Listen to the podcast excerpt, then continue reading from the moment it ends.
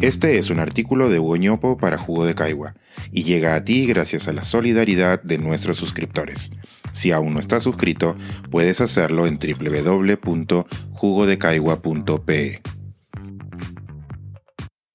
Sobre volver a las aulas. El reto de los docentes en la nueva escuela. El sábado 25 se publicó en el peruano la norma técnica con las disposiciones para la vuelta a las aulas de nuestros estudiantes en marzo del 2022.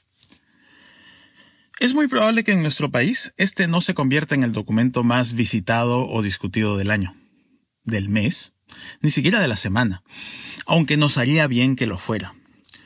Soñemos mientras tanto con que algo podemos hacer. Todos sumamos. Démosle una visita aquí al documento, al menos como esfuerzo final de lectura de este 2021, y discutamos sobre su contenido. En esta columna compartiré algunas reflexiones iniciales, muy generales. Espero que sea la primera de varias. Pero antes de entrar en materia, no puedo dejar de señalar que la norma va firmada por el ministro Gallardo, quien por entonces ya llevaba cuatro días de ser censurado por el Congreso. Mientras escribo esta columna han transcurrido siete días desde la censura y no hay nuevo ministro.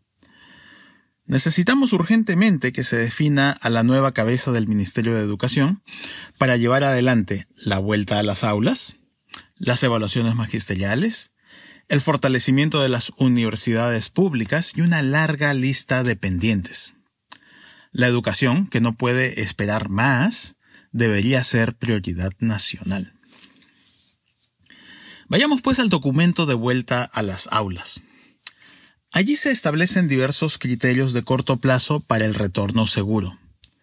El calendario escolar, los protocolos de bioseguridad y los roles y responsabilidades de cada actor en el sistema educativo. Pero antes de ello se presentan algunos elementos básicos de lo que se denomina las características de la nueva escuela. Primero, centralidad en el bienestar del estudiante. Segundo, énfasis en el soporte emocional. Tercero, valoración y atención de la diversidad. Cuarto, evaluación formativa para la mejora.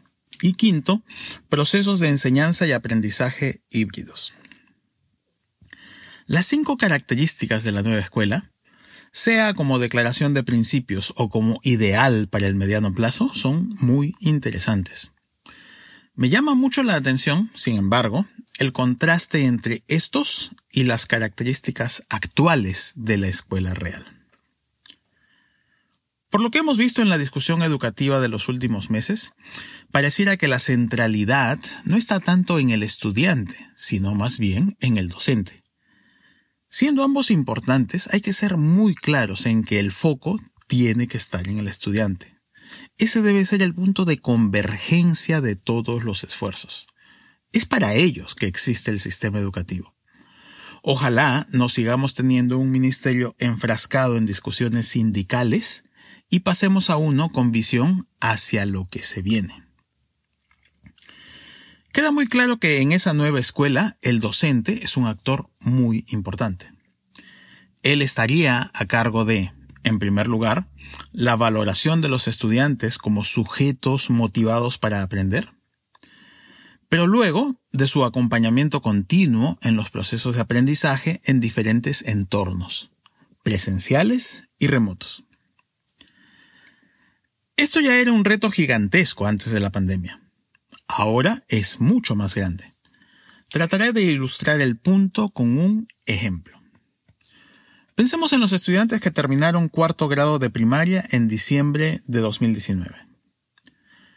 No todos tenían el mismo desarrollo de habilidades lectoescritoras o de matemáticas, pero al menos consiguieron aprobar los exámenes de su grado y fueron promovidos al quinto grado.